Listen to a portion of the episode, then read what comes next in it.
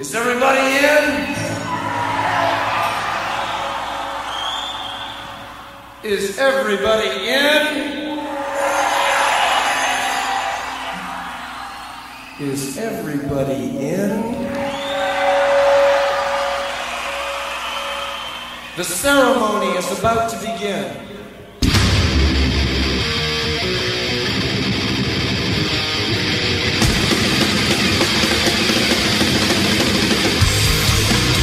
Welcome to the Mighty Metal Hour. ¿Qué tal, Metalheads? Bienvenidos a una nueva edición de Sobre la Dosis. Si quieres comunicarte con nosotros para sugerencias, peticiones, algún tipo de reseña, no dudes en escribirnos a nuestras cuentas en Instagram, arroba sobre la dosis o a mi cuenta personal verificada, arroba Jonathan Montenegro. En la edición y producción general de Sobre la Dosis, Carlos González y en la producción ejecutiva, Jonathan Montenegro. ¿Y quién les habla? Jonathan Monte Black.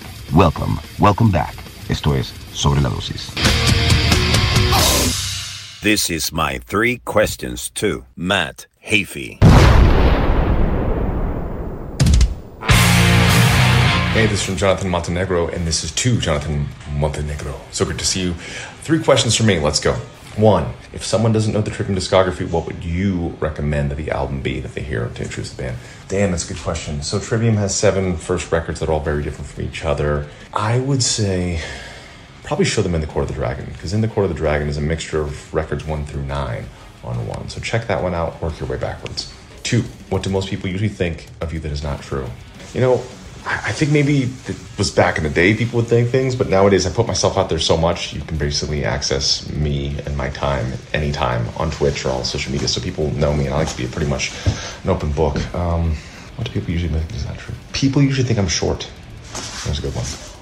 Absolutely not short. Three, what does your typical day look like? It's a lot. It's very regimented. I wake up, short vocal exercise before I even speak, get food, eat, another vocal exercise during a steam shower, end the steam shower with a super cold shower. Try to get a little bit of sunlight time today. I got some sun time in the 35 degree Fahrenheit weather in Manchester.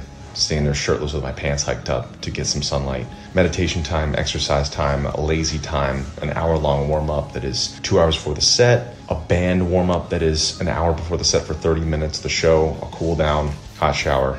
It's a lot of stuff. It's a lot. But it's what I need, it's what I know what I need. Thank you so much, Jonathan. Hasta luego.